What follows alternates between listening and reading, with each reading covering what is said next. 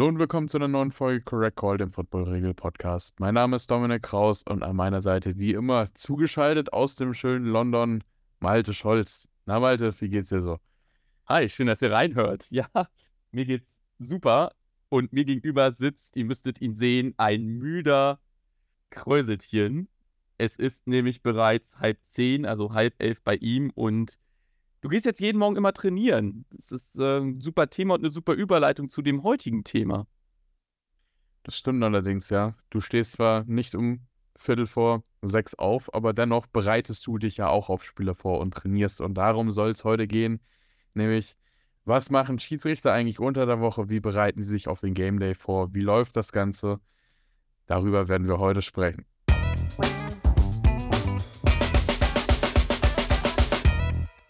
Bevor es zum Opening Kickoff geht, gibt es aber natürlich nicht nur für die Spieler, sondern für die, auch für die Schiedsrichter eine Preseason. Und wie läuft denn sowas ab, Malte? Sagt mal vielleicht zuerst, seit wann trainiert ihr denn und bereitet euch auf die Saison vor? Wir sind schon seit November im Training. Also wir hatten die ersten Regelkurse im November. Was wir immer machen, ist, wir gliedern unsere Ausbildungsstufen, dass wir erst die neuen Regeln lernen und mit den bestehenden Regeln arbeiten. Das Regelwerk ist ja irgendwie 90 Seiten dick und dann gibt es noch ganz, ganz viele Auslegungsregeln, wie man das Regelwerk verstehen soll. Also darüber reden wir erst am Anfang. Dann gehen wir in eine Trainingsphase, wo wir trainieren, wie wir uns auf dem Feld bewegen, weil du perfekten Winkel brauchst, um bei diesem Speed, den wir haben, die richtige Entscheidung zu treffen. Und als letztes geht es dann um die einheitliche Anwendung der Regeln sicherzustellen. Also ganz viel Video gucken und gucken, dass wir eine einheitliche Linie finden. Und dann ist es plötzlich der 22. Mai und die Saison steht vor der Tür. Ja, aber vielleicht nochmal, äh, was, was braucht man denn, um dabei zu sein? Wie wird man denn überhaupt Schiedsrichter in der European League of Football? Da hat man erstmal schon Erfahrung auf dem Feld gesammelt. Also ich kann jedem nur motivieren, fangt an, Schiedsrichter zu sein. Es gibt so viele tolle Ausbilder in Deutschland, so viele tolle Menschen, so eine tolle Community. Also wenn man dem Sport verbunden sein möchte, dann gerne auch als Schiedsrichter. Und das macht Spaß. Ich kann gar nicht beschreiben, was das für ein positives Gefühl ist, dort auf dem Feld zu stehen. Ähm, wenn man aber versteht, es geht gar nicht um ein Selbst, sondern man bringt den Sport damit vorwärts, dann ist das, glaube ich, das, was man da mitnehmen muss. Und das macht richtig Spaß. Und dann entwickelt man sich. Und wir erwarten mindestens fünf, sechs, sieben Jahre Erfahrung, mindestens Anfang, mindestens 100 Spieler. Das ist wirklich der unterste Rand. Eigentlich nehmen wir erst ab mehr, gucken uns dann Videos an, wie jemand sich auf dem Feld bewegt, ob das schon, ob dieser Schiedsrichter schon in der Lage ist, in dem Speed, den wir in unserer Liga haben, ähm, arbeiten zu können. Das ist eigentlich der ganz große Unterschied dass wenn alles schneller geht, ich in wesentlich kürzerer Zeit eine Entscheidung treffen muss. Und das geht nur, wenn ich schon alle Routinen als Schiedsrichter aufgebaut habe, die ich habe. Dann gucken wir uns an, wie jemand kommuniziert, wie er im Team arbeitet. Das ist auch weißt du, was super Wichtiges, wie er sich auf dem Feld präsentiert, denn am Ende braucht man niemanden, der daraus eine Show um seine Person macht, sondern ich brauche einen Teamplayer, der versteht, dass es nicht um uns geht. Und wenn man all das hat, dann bewirbt man sich bei uns. Bereits im Oktober letzten Jahres hatten wir die Bewerbungsphasen. Dabei arbeiten wir auch mit den Verbänden zusammen, bekommen Vorschläge, sprechen auch ab, wie das ideale da funktioniert.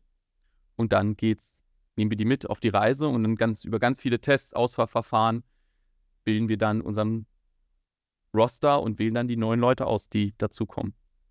Jetzt hast du Tests und Auswahlverfahren angesprochen. Ich habe es ja letztes Jahr ein bisschen mitbekommen ähm, da war ich noch ganz frisch hier bei der Liga, als ihr euer, ich nenne es mal Training Camp hattet. Ähm, aber vielleicht mal für die Leute, die sowas noch nicht gesehen haben, was für Tests werden denn da so gemacht? Ja, lass mich mal schnell gucken. Wir nehmen ja auf und ich habe ja äh, Zugang hier zu unseren Fragen. Ich öffne gehört, gehört, wer, Datei. gehört, wie weit werfe ich eine Flagge oder wie weit kann ich eine Flagge werfen noch dazu? Nee, das ist, also, das ist der Spaß, ne? Das ist das, was man macht und ein bisschen nach außen kommuniziert. Das alle nicht, also, wenn man das mal sieht, auf so irgendwie ein Instagram-Foto, wo auch immer, ist das eigentlich der Spaßteil. Nein, eigentlich geht es darum, dass wir wirklich ziemlich uns mit den Details der Regeln auseinandersetzen setzen. Ein Beispiel, was ich letztes Jahr hatte, ich hatte die seltene Situation, wo wir basierend auf unseren Regeln den Kickoff ausfallen lassen. Hm. So. Und da muss ich ganz genau wissen, in welcher Situation passiert das, wann habe ich sie und wie führe ich das dann aus. Und dieses Beispiel, da gibt es jetzt noch mehrere Beispiele, zeigt aber, ich muss jedes Detail dieser Regeln wissen. So, und das trainieren wir. Und dann gibt es eben diese typischen Fragen, so Fallfragen, die man bekommt. Und die geht dann relativ so, ganz einfach. Also ich lese mal eine vor. Äh, wir haben einen Onside-Kick, stell dir das vor, wir haben einen Onside-Kick von der A30.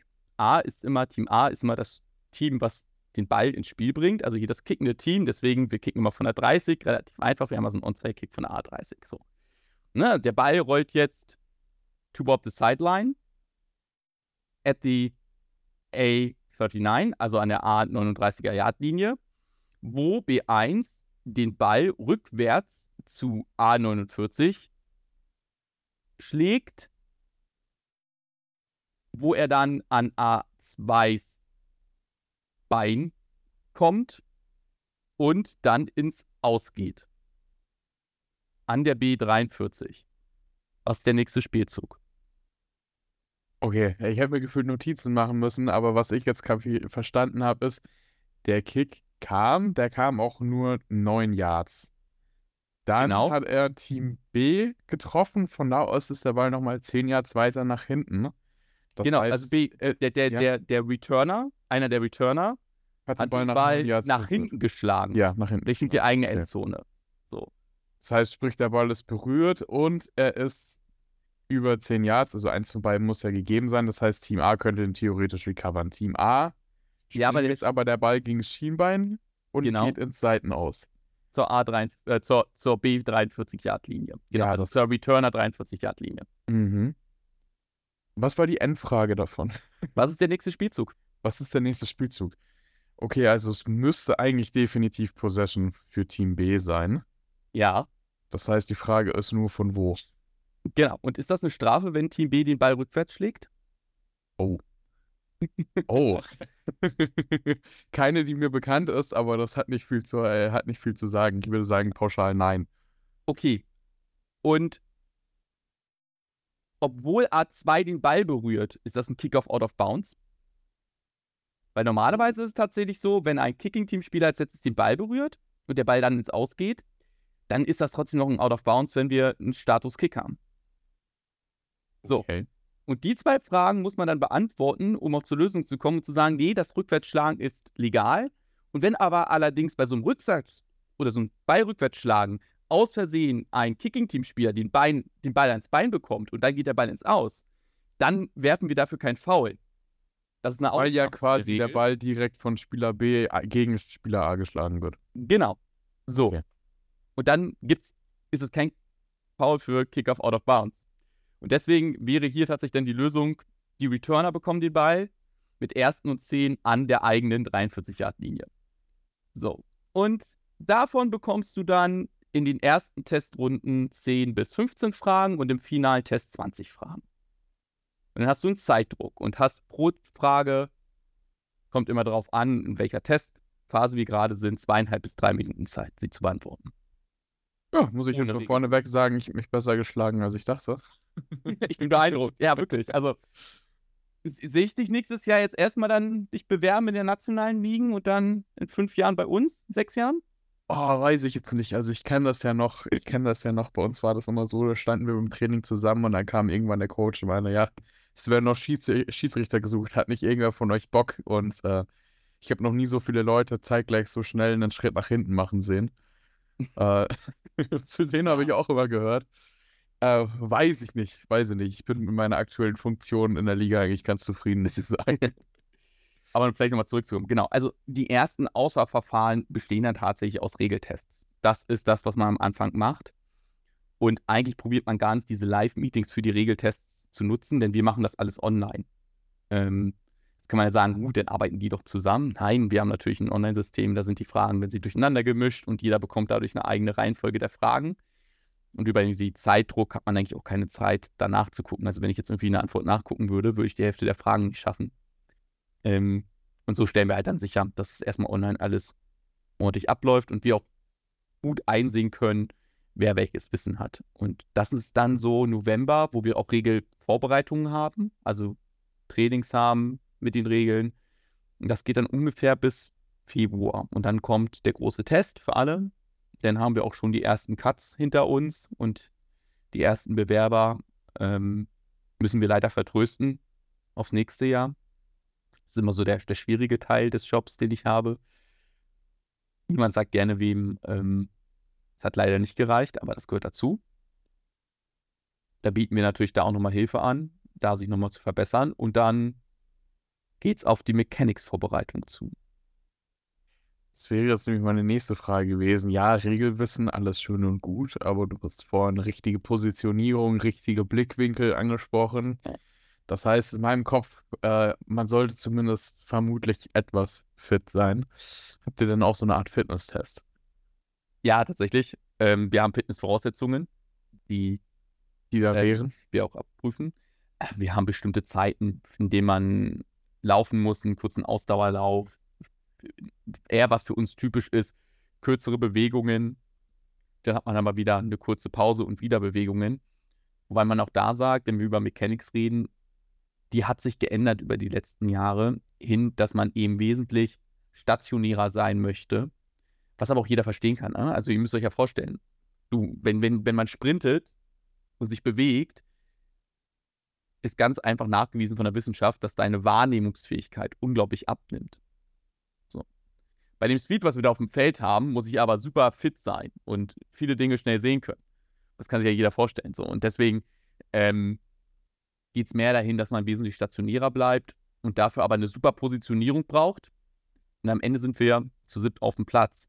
Und das ist eine Choreografie, die wir da haben, die situationsabhängig ist, wie eine Defense, die auf irgendwas reagieren muss. Müssen wir genauso auf den Spielzug reagieren. Und wir wissen ja auch nicht, was kommt, um aber dann in der Lage zu sein, die richtigen Entscheidungen in einem Zehntel einer Sekunde äh, zu entscheiden um dann danach von den Fans, die nach den zehnten Wiederholungen, nein, also dann natürlich äh, das auseinandernehmen und hoffentlich dann richtig lagen. Ähm, aber dafür ist das super wichtig, dass du dich so positionierst, dass du den perfekten Blinkwinkel hast, um das zu überprüfen in der Situation, wo du auch für eingeteilt bist und dessen Aufgabe du da dann wahrnimmst. Ja, du hast jetzt erwähnt, es gibt dann, es gibt Roster-Cuts. Äh, wie groß ist denn das Roster in der European League of Football gerade? Zumal wir ja neue Teams dazu bekommen haben. Ne? Neue Teams heißt mehr Spieler, heißt vermutlich auch mehr Schiedsrichter. Ja, also wir haben den Roster ganz groß erweitert. Ähm, ich glaube, das ist aber auch notwendig, um dieser Liga gerecht zu werden. Wir haben, das wissen ja alle, äh, einen gewissen Bedarf an Schiedsrichtern mit acht Spielen. Sind wir bei, kann man ja rechnen, acht mal neun, bei genug Leuten dabei, also bei 72 Schiedsrichtern, die ich brauche. So, und dann haben wir einen Roster von 100 Leuten und erwarten, dass tatsächlich man auch in der Saison drei Wochenenden auf dem Feld steht und dann hat man eine Woche frei. Also drei aus vier. Das ist natürlich viel gefragt. Ne? Und das ist ein Riesen-Commitment, was die was, was alle dort geben in dieser Liga, alle Schiedsrichter. Und deswegen auch diese super Vorbereitung, diese große Vorbereitung und lange Vorbereitung, die wir haben, um dem dann auch wirklich, und dann wirklich auch gewappnet zu sein, um dort auf dem Feld zu stehen. Und wir sind gestartet mit mehr als 150 Leuten und haben dann leider oder auch zum Glück, dass wir diese Auswahl hatten, aber eben cutten müssen. Und freuen uns aber auch, wenn sich Leute dann im nächsten Jahr wieder bewerben und es dann schaffen. Und da unterstützen wir auch sehr gerne ja, jetzt die European League of Football. Ich gehe jetzt mal davon aus, beziehungsweise ich weiß ja auch, ich kenne ja ein paar der Schiedsrichter, dass wir da aus sehr, sehr vielen verschiedenen europäischen Ländern äh, Referees haben und auch aus allen verschiedenen Altersklassen tatsächlich. Vielleicht so grob mal eine Orientierung für die da draußen. Wer ist denn der oder die Jüngste oder der oder ich damit gerechnet, dass irgend so eine Frage kommt. Und ich, nicht, ich, dachte ja erst, du fragst aus wie vielen Ländern, dann hätte ich jetzt mal geschickt belogen. Aber ich glaube, wir sind irgendwie 17, 17 Nationen, 18 Nationen, irgendwie sowas. Also ich finde, da zeigt sich erst richtig diesen tollen Wert dieser Liga. der ja aus meiner Sicht darin besteht, dass es keine Grenzen gibt, sondern das ist einfach europaweit. Und das ist das Schöne daran, mit, mit Leuten aus anderen Nationen zusammenzuarbeiten. Und natürlich, das erwarten wir dann allerdings auch, dass die Leute in der Lage sind, Englisch auf einem gewissen Niveau zu sprechen. Auch wenn man es vorhin bei mir gar nicht so gehört hat. Ähm, dass ich es kann. ähm, ähm, und wir haben eine Altersrange von tatsächlich 25, die dann halt aber auch schon mit 17, 18 angefangen haben, ähm, bis hoch, ähm, ich glaube, oh, was ist, eine älteste, weiß ich gar nicht, aber es geht schon irgendwie an die, in die Nähe der 70, also 65, 66, 67. Das sind dann beispielsweise eben auch Schiedsrichter, die wir in der Booth haben als Replay Official, die damit all ihre Erfahrung und Können uns von da oben helfen. Und wir haben da einen ganz, ganz tollen aus England, Roger. Roger ist der Hammer. Roger ist der. Roger ist wirklich der Hammer. Die kennst du, ne? Roger ist der englische Gentleman. Also, den muss man sich aber vorstellen. Das, das ist ein Typ. Und der hat so die Ruhe da oben weg mit seinem Alter und moderiert das einfach wirklich ab. Und das ist immer toll, mit ihm zusammenzuarbeiten. Ich weiß gar nicht, ob man das hier sagen darf. Der hat auch, glaube ich, die Erlaubnis für die Big Ten als Videoschiedsrichter zu arbeiten. Ach, verrückt. Okay. Ja, Roger ist, ist cool. Der ist ein super ruhiger englischer Gentleman. Ja, auch super sympathischer Typ. Ich freue mich immer, wenn ich den sehe. Ja. Ähm, Big Ten, okay. Also für alle Leute da draußen, uh, wir haben definitiv kein Schiedsrichterproblem. Ja, wir haben sehr gute Schiedsrichter. Uh, auch wenn die natürlich auch nicht immer alles richtig sehen und es dann mal wieder die üblichen Diskussionen, die wir hier schon mehrfach ja, angesprochen klar. haben, in diversen Folgen gibt. Ne? Aber so grundlegend kann man, glaube ich, sagen, ähm, auch ich, der kein Schiedsrichter ist, sondern eher aus der Journalismusseite kommt, ähm, ich glaube, wir können im Großen und Ganzen mit der Qualität der Schiedsrichter sehr zufrieden sein. Danke, wirklich. Das, sowas bedeutet uns natürlich viel, weil ich glaube, als Schiedsrichter bekommst du nicht so viel Lob und das Erwartungslevel an dem Schiedsrichter ist ja auch was ganz anderes.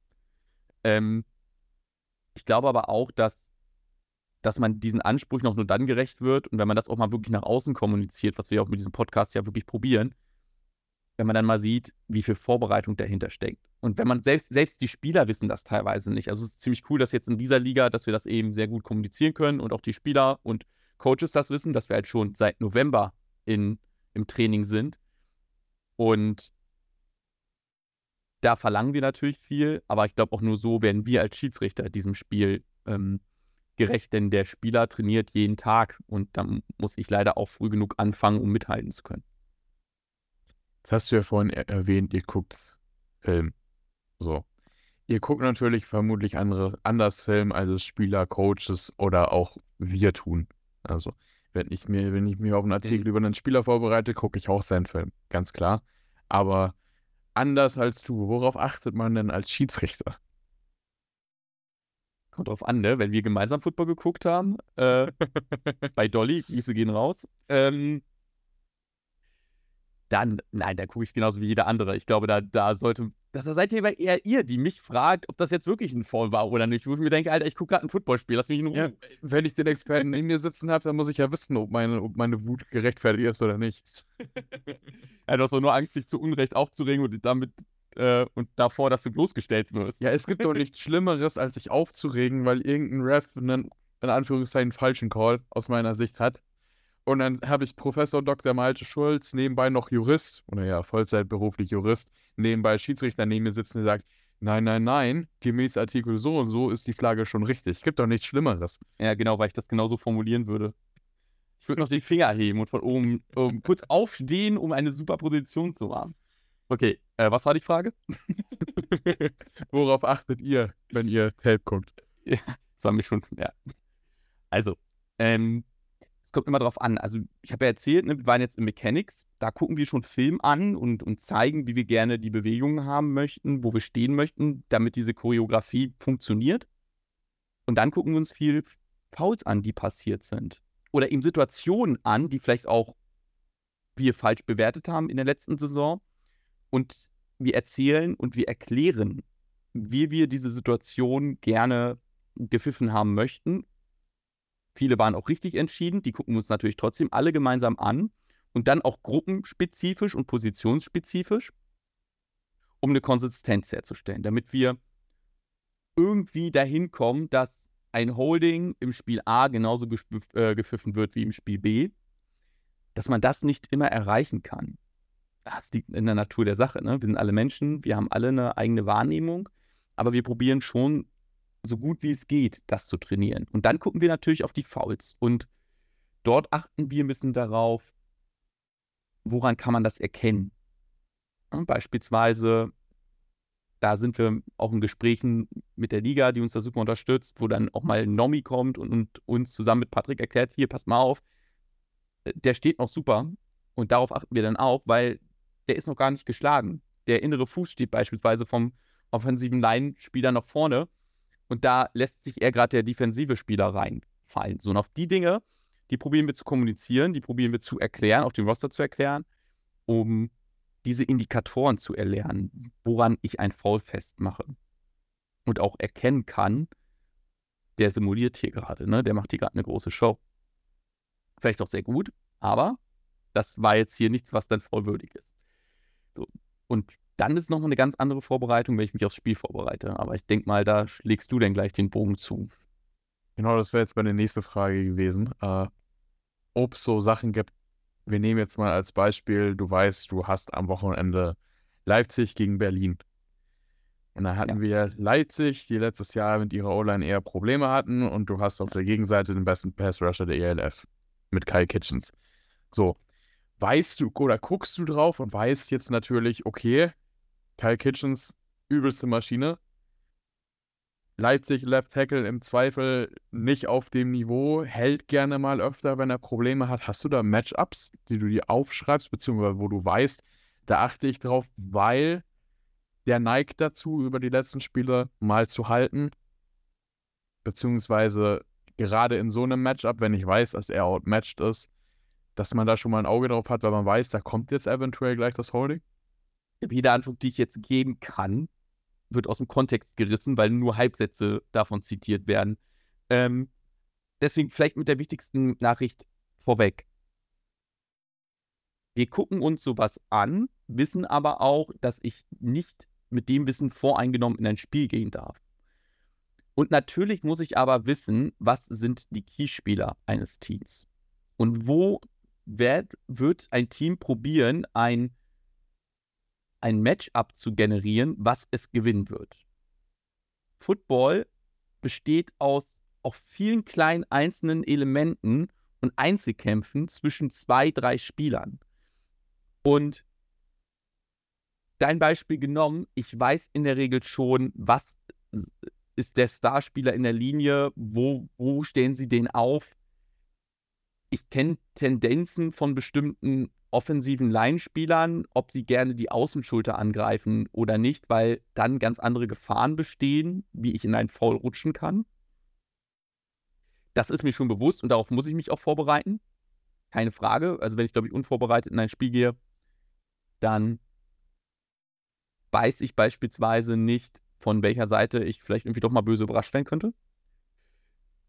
Und gleichermaßen muss man sich aber natürlich immer sagen, das sind jetzt Tendenzen, die ich sehe und ich weiß, dass das Team dahin gehen wird. Aber ich darf mich jetzt nicht in dem Sinn darauf einlassen, dass ich sage, und da wird ganz sicher ein Fall passieren. Also das mache ich nicht, sondern mir ist schon bewusst, das ist eine Tendenz, aber ich gehe nicht voreingenommen ins Spiel und erwarte immer auch dann das Unerwartete. Also das ist, glaube ich, auch vielleicht so ein ganz schöner Satz, dass bei aller Vorbereitung irgendwas wird schon passieren. Und die Plays liegen wir alle. Also wenn irgendwann mal ein Broken Play ist, dann ist das ganz viel Action und ein ganz tolles Spiel zu, glaube ich, zuzugucken. Für einen Schiedsrichter heißt das Stress. Weil, und auch für einen Spieler, weil der weiß vermutlich jetzt auch gerade nicht, was abgeht. So. Und um dann das, das nochmal zu Ende zu bringen, ja, natürlich gilt, if you can't beat it, cheat it. Ähm, ich glaube, jeder, der mal gespielt hat, wird jetzt bestätigen. Und natürlich probiere ich die Grenzen auszu auszuloten. Das war ganz witzig, ich kann das auch mal erzählen. Ich sage nicht welches Team, aber man, man hat ja diese Vorbereitungscamps, dann spricht man ja auch mit Spielern und da sagt man, ist man auch ganz ehrlich zu denen und sagt denen, du pass auf, ich weiß ganz genau, dass du da hinten ausprobierst oder hier vorne an der Linie ausprobierst, bis zu welchem Grad du ein Holding begehen kannst und du nicht. Und ich weiß auch ganz genau, dass du das Holding in Kauf hast. Aber lass uns bitte den Deal abschließen, mach kein, keine große Show raus, weil am Ende glauben alle wirklich, das war kein Holding, obwohl wir beide wissen, es war eins. Und dann gucken dich alle Spieler grinsend an und wir sind uns alle einig, wie wird es ablaufen? Er wird es ausprobieren, er wird sich beschweren, dass er die Holding-Flagge bekommt, aber wir sind uns beide einig, das war ein Holding. Sogar zu dritt. Der geforderte Spieler, der stimmt mir immer zu, wenn ich eine Flagge hinlege. Andersrum, wenn ich sie nicht hinlege, auch da, ne, ist auch eine Frage der Kommunikation. Aber eben diese Kommunikation, die wir da pflegen von Anfang an, die hilft uns allen ähm, zu verstehen, was wir auf dem Feld wollen. Die hilft auch uns als Schiedsrichtern, nicht in den Mittelpunkt eines Spiels zu rücken, sondern den Mittelpunkt bei den Spielern zu lassen indem wir eben gezielt kommunizieren. Und auch das gucke ich mir an. Also wie muss ich mit welchem Spieler umgehen, um dort vielleicht durchdringen zu können, bevor ich eine Flagge ziehen muss. Ähm, das ist alles Vorbereitungen, die wir machen.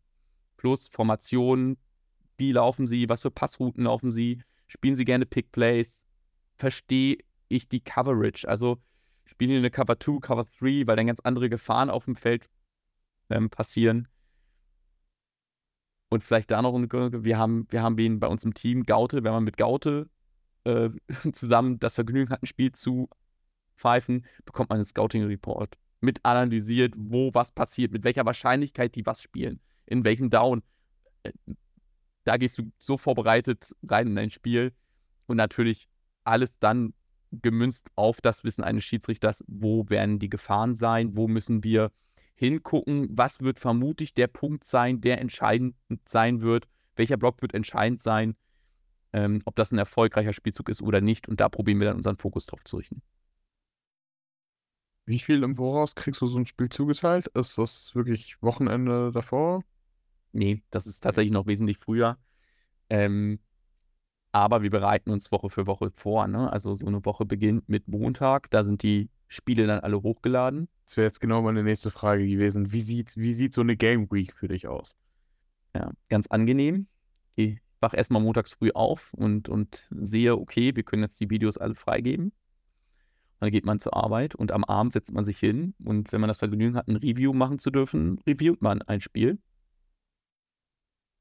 Das muss dann Mittwoch früh fertig sein. Also jeder Schiedsrichter guckt eh nochmal so sein altes Spiel an und welche Szenen waren da, die so ein bisschen tricky waren. Und Mittwoch früh werden dann die ersten Reviews freigeschaltet. Das heißt, da ist dann jedes Spielzug einmal vorbewertet. Jeder einzelne Spielzug wurde reviewed. Was hast du gemacht? Hm. Das ist jetzt noch nicht das finale Grading eines Spielzugs. Also deine finale Bewertung. Das geht dann nochmal weiter an, an zweites Paar Augen und vielleicht auch ein drittes Paar und vielleicht an die NFL, wenn es ein was ist, wo wir uns selbst jetzt gar nicht so einig sind. Hm, war das jetzt der richtige Call oder nicht? Ähm, aber man bekommt halt schon mal so einen groben ersten Eindruck, mittwochs früh, oh, was lief denn gut, was lief nicht so gut. Und dann beginne ich auch gleich, wenn ich schon Dienstagabend, aber dann Mittwochabend mit der Vorbereitung, gucke mir dann die neuen Teams an.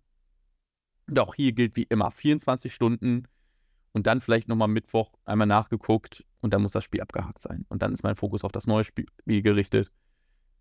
Dann gucke ich mir da alles an, ähm, gehe vielleicht auch nochmal ins Gym, halte mich selbst natürlich fit. Und Donnerstagabend ist dann immer so der, jetzt ist Game Week. So, jetzt geht's richtig los. Da treffen wir uns online und analysieren eben die Spielzüge, besprechen nochmal, wann kommen wir an, wann gehen wir gemeinsam vielleicht doch schon was essen. Ähm, bisschen Teambuilding, weil wir ja immer unterschiedliche Crews haben. Bisschen auf, sind alles so Aufgaben für, für einen Whitehead, der das dann alles ein bisschen koordiniert und regelt. Und dann Anreise, Freitag oder Samstag, Spiel, Samstag oder Sonntag und Rückfahrt. Was würdest du sagen, nimmt das in der Woche so für einen Zeitaufwand ein? Eine gute Frage. Wenn ich eine richtig stressige Woche habe, ohne das Wochenende, also jetzt mal ohne Reisezeit, Ja, ja. ohne Spiel, sondern nur Vorbereitung. Wenn ich eine richtige stressige Woche habe, Minimum fünf. Und wenn ich Zeit habe in der Woche, kann ich auch gut mal zehn Stunden rein investieren. Hm. Ich kann aber auch wirklich, wenn es eine ganz, ganz stressige Woche ist, kann ich das auch mal runterbrechen auf ein bis zwei Stunden. Ähm, weil alleine schon das Meeting am Donnerstag nimmt ja schon anderthalb Stunden in Anspruch. So, und wenn ich dann noch ein bisschen mich mit mich selbst beschäftige, geht es ja ganz schnell. So, nochmal kurz was nachlese. Das mache ich aber nicht alles auf einmal, sondern das sind immer mal so 20 Minuten hier, 20 Minuten dort. Und dann kommt die Zeit einfach mal schnell zusammen. Und bei mir ist das auch so, weil ich natürlich mir noch andere Spiele angucken muss. Deswegen ähm, ist das so ein bisschen der Aufwand, der nur darauf geht. Und dann ist das Wochenende da. Game Day. Ähm, ich denke mal, es kommt darauf an, wie weit das jetzt weg ist, wann ihr anreist, ob ihr am Game Day anreist, am Tag davor. Wann kommst du in der Regel im Stadion an? Im Stadion selbst drei Stunden vorher. Mhm. So zweieinhalb bis drei. Wir wollen eigentlich eher, ja, zwei, drei Viertel, zwei, fünfzig vorher da sein. Ähm, genau wie du sagst, hm, in der Regel fast sogar einen Tag vorher. Wenn es natürlich schön ist, am selben Tag anzureisen, dann sind die Wege eher ein bisschen kürzer. Das heißt, es ist aber auch was Schönes, weil dann trifft man sich morgens schon zum Frühstück und kann schon noch mal ein bisschen sich vorbereiten und noch mal ein bisschen bestimmte Situationen durchsprechen. Und es ist natürlich Teambuilding, das ist natürlich ein super Erlebnis, ne? gemeinsam dann Frühstück zu haben, dann packt man seine Sachen, dann geht es ins Stadion und man ist dann da und dann ist erstmal alles leer.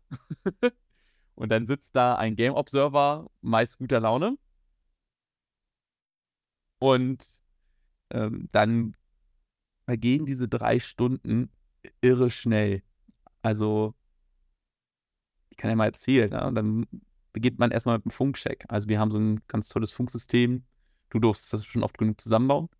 Ja. Ähm, damit bin ich beispielsweise als Hauptschiedsrichter mit nur einem Gerät mit allen verbunden, ne? sei es mit, mit TV, sei es mit meinen eigenen Schiedsrichtern auf der PA, also auf der, auf der Soundanlage des Stadions. So, das muss ist dankenswerterweise von euch immer alles super eingestellt und das testen wir einmal durch, um dann Fehler beheben zu können.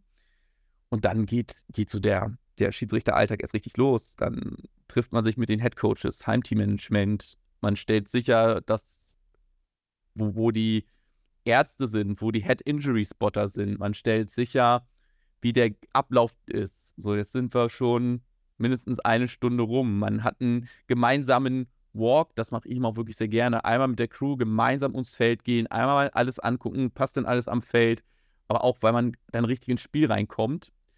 Ähm, das habe ich mal beim Trainer lernen dürfen und da bin ich sehr dankbar, weil das, glaube ich, ein, ein Ritual ist, was einen richtig reinbringt ins Spiel. Und ähm, dann, nach, dann ist die erste Stunde vorbei, dann zieht man sich um, bespricht nochmal was und dann geht man schon raus. Dann wärmen sich nämlich die Teams aus und dann bilden wir eine No-Fly-Zone bei jedem Spiel. Das bedeutet, dass von der 45-Yard-Line zu 45-Yard-Line keiner rein darf von den Teams. So. Und das ist meist schon der Zeitpunkt, da haben sich die Kicker dann schon warm gemacht und dann ändert sich die Aufwärmfelder. So, dann hat jeder wirklich seine Seite zu dem Zeitpunkt. Und wir machen das einfach bei jedem Spiel psychologisch. Wenn ich das nur bei dem Spiel machen würde, wo ich glauben würde, okay, das ist jetzt hier Rivalität und das ist jetzt notwendig, dann wissen die Spieler schon, ey, das Spiel nehmen die Spieler, äh, die Schiedsrichter hier ganz anders wahr. Dann überträgt sich das auf die Spieler. Deswegen machen wir das einfach bei jedem Spiel. So. Und dann ist es Routine. Und für die Spieler ist es auch Routine, da ist eine Low-Fly-Zone. Die begegnen sich jetzt da erstmal nicht. Und ich weiß auch so, wenn sich dann mal zwei Spieler da nett unterhalten und treffen und mal Hallo sagen, ist alles super. Aber es sind so diese Sachen, die man dann sicherstellt. Man macht sich selbst mit den Teams mit warm. Ich denke mal, das wolltest du nachher nochmal ansprechen. Können wir dann nochmal reden, was das so bringt. Ähm, so, da gehen die Teams wieder rein wir auch. Dann kommt der Passcheck. Jetzt sind wir 30 Minuten vor dem Spiel. Dann ist der Passcheck durch. Und dann trifft man sich nochmal mit den allen Schiedsrichtern. Dann gibt es einen kleinen Huddle. Und dann treffen wir uns auch in den Katakomben und schwören uns ein bisschen drauf ein. Denn am Ende sind wir ein Team und nur weil ich die weiße Mütze trage, heißt das nicht, dass ich irgendwie mehr bin, sondern ich bin einfach nur der, den man finden muss, weil ich irgendwas in eine Kamera reinsammeln darf. Ähm, jetzt sind wir Viertelstunde vorm Spiel. Jetzt kommen die Einläufe. Auch da, wir stellen uns regelmäßig so vors Gastteam so ein bisschen, damit wir so ein bisschen das Spiel weiter schon dort kontrollieren und die Leute dann nicht schon gleich von Anfang an sich Dinge an den Kopf werfen können. Das machen wir natürlich bei jedem Spiel, weil soll wiederum niemand wissen, wo wir sind und wie wir ein Spiel halten. Auf welchem Gefährdungslevel wir ein Spiel empfinden, beispielsweise. Cointoss. Davor wird nochmal mit den Kameras gecheckt, sind wir jetzt on air, wann sind wir on air, okay, jetzt können wir loslegen, dann kommt der Cointoss und dann wird runtergezählt von der Regie und, und von dem Aufnahmeleiter in der Regel und dann gebe ich den Ball frei für den Kickoff. Dann gibt es noch ganz viele kleinere Aufgaben, die wir haben, aber das ist ja. Hm. Du hast jetzt äh, die Kommunikationsdinger angesprochen. Ja, von Riedel. Ja, genau, die finde ich, die Boleros, die finde ich eigentlich immer ganz interessant, weil äh, ich hatte sowas davor ja noch nicht gesehen. Ich auch nicht. Die Dinger sind, ne, soweit ich weiß, benutzt die NFL die ja auch. Ja. Oh, sind auch nicht ganz günstig, die Teile. Aber auf jeden Fall hat der gute Malte dann einen kleinen Knopf im Ohr und hat so ein, ja, wie kann man sich's vorstellen? Das ist von der Größe her gefühlt wie so ein uraltes Backstein-Handy. Ja, so zwei iPhones breit. Ne? Ja. Und hat mehrere Tasten. Genau. Und manche klickst du einmal an und die bleiben unten und manche musst du gedrückt halten. Und dann wechselst du zwischen deinen Channels hin und her. Wie viele Channels hast du? Ich habe als Hauptschiedsrichter einmal mit meiner gesamten Crew. Ich habe als Hauptschiedsrichter einmal zum TV-Truck und ich habe PA. Also ich habe nur drei. Mhm. Es gibt aber auch Schiedsrichter, die haben mehr Channel. Ähm, die haben auch die PA, aber nur eben auf, dass sie nur zuhören können. Beispielsweise der Backjudge. Dann hab, haben die Clock-Operatoren, also jeder, der mit der Uhr zu tun hat, nochmal einen eigenen Channel. Weil beispielsweise, wenn ich eine Durchsage mache, können die nochmal die Zeiten besprechen und, und Notizen nochmal machen, wenn irgendwas war. Ähm, dann sind die natürlich auch auf dem Team-Channel und haben dann manchmal noch andere Kommunikationswege. Aber in der Regel ist das das, dass man so in der Regel drei Channels hat, die man koordiniert. Und dann gibt es auch ganz klar Regeln, wie man darüber spricht, damit man sich nicht gegenseitig ins Wort fällt. Was auch gerne mal passiert. Dass wenn man eine Durchsage macht, plötzlich da irgendjemand auf dem Ohr spricht und man darf sich das jetzt nicht anmerken lassen, weil da ist irgendwie eine Kamera auf eingerichtet. Kommt sowas häufig vor? Weil ich muss jetzt ehrlich sagen, mir ist es im Fernsehen noch nie aufgefallen. Im Stadion achte ich nie drauf, aber im Fernsehen, wenn dann immer der Mindestens einmal schön auf dein. Gesicht geht, äh, ist es mir tatsächlich noch nie aufgefallen, dass du auf einmal zusammengezockt oder erschrocken bist, während du redest. Aber kann ich mir schon vorstellen. Ich meine, am Ende des Tages seid ihr ja eine Crew von neun Leuten insgesamt, sieben auf dem Feld, zwei Genau. oben. Äh, dass es da gern mal zu einem Gespräch kommt, während der andere vielleicht schon einen Schritt weiter ist. Nee, das ist ja auch wichtig. Also es gibt ja auch bestimmte Kommunikation. Deswegen haben wir ja jetzt auch getrennte Channel für bestimmte Sachen.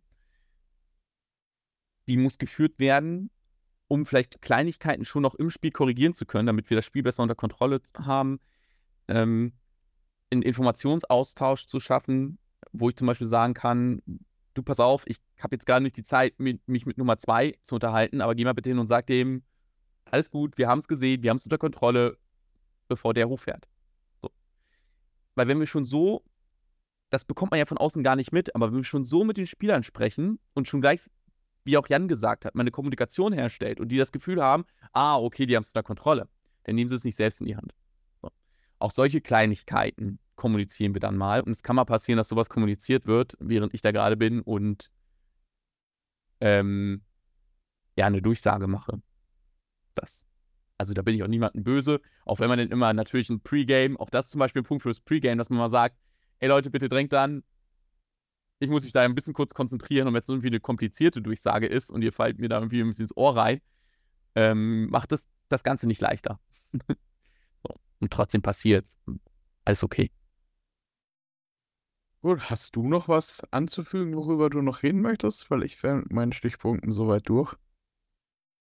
Ich, ich glaube auch. Also ich glaube, jetzt hat man einen guten Eindruck bekommen, ähm, dass wir das nicht nur als einen Sonntag-Ausflug verstehen, sondern dass es auch für uns, glaube ich, genauso viel Vorbereitung ist, wie für jeden anderen auch für so einen Spieltag. Also Malte sitzt nicht die ganze Woche auf der Couch zu Hause, darf halt, darf nichts sagen und wenn er dann Samstag mal den Platz betritt, da war mal zwei Stunden lang der Chef sein, drei Stunden lang. Ganz so ist es da doch nicht. Also da steht schon, Ja, zumal ich bin ja gar nicht der Chef. Also auch das muss man ja sagen. Ähm, ich, ich mag es nicht so gern, so ein Führungsstil anzulegen, wo du sagst, du bist der Chef, sondern na klar, du musst irgendwie die Leute ein bisschen führen. Ähm, aber am Ende des Tages bringt es nichts, wenn du, wenn, wenn man Bossy ist, weil dann hat man kein Teamgefüge. Und es ist wie in jedem Footballteam auch, dass jeder seine Stärken hat und die, die muss er einbringen. Und nur so wird man ein gutes Team. Und genauso muss man das kommunizieren.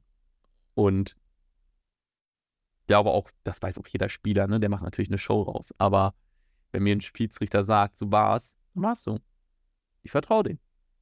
Und ich vertraue ihm mehr als eigentlich vielleicht ein Spieler, der da gerade auch gefault wurde. Gut, dann habt ihr jetzt alle einen ganz guten Einblick bekommen, wie denn die Spielvorbereitung von so einem Schiedsrichter aussieht, beziehungsweise die Saisonvorbereitung. Wir freuen uns, dass ihr eingeschaltet habt. Und dann hast du, Malta, das letzte Wort diese Woche. Das kam jetzt irgendwie überraschend.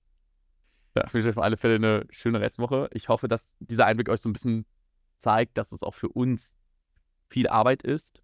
Und dennoch, und die Nachricht werde ich mein Leben lang nicht mehr los, sondern die werde ich immer wieder raushauen. Auch wir sind nur Menschen und trotz der ganzen Vorbereitung, wie jeder Spieler auch, wir machen Fehler. Seht es uns nach. Wir haben, wir gucken Videos, wir bereiten uns vor. Jedes, ich werde bei jedem Spiel bewertet. Ähm, für jeden einzelnen Fehler, den ich mache. Und wir werden dadurch besser.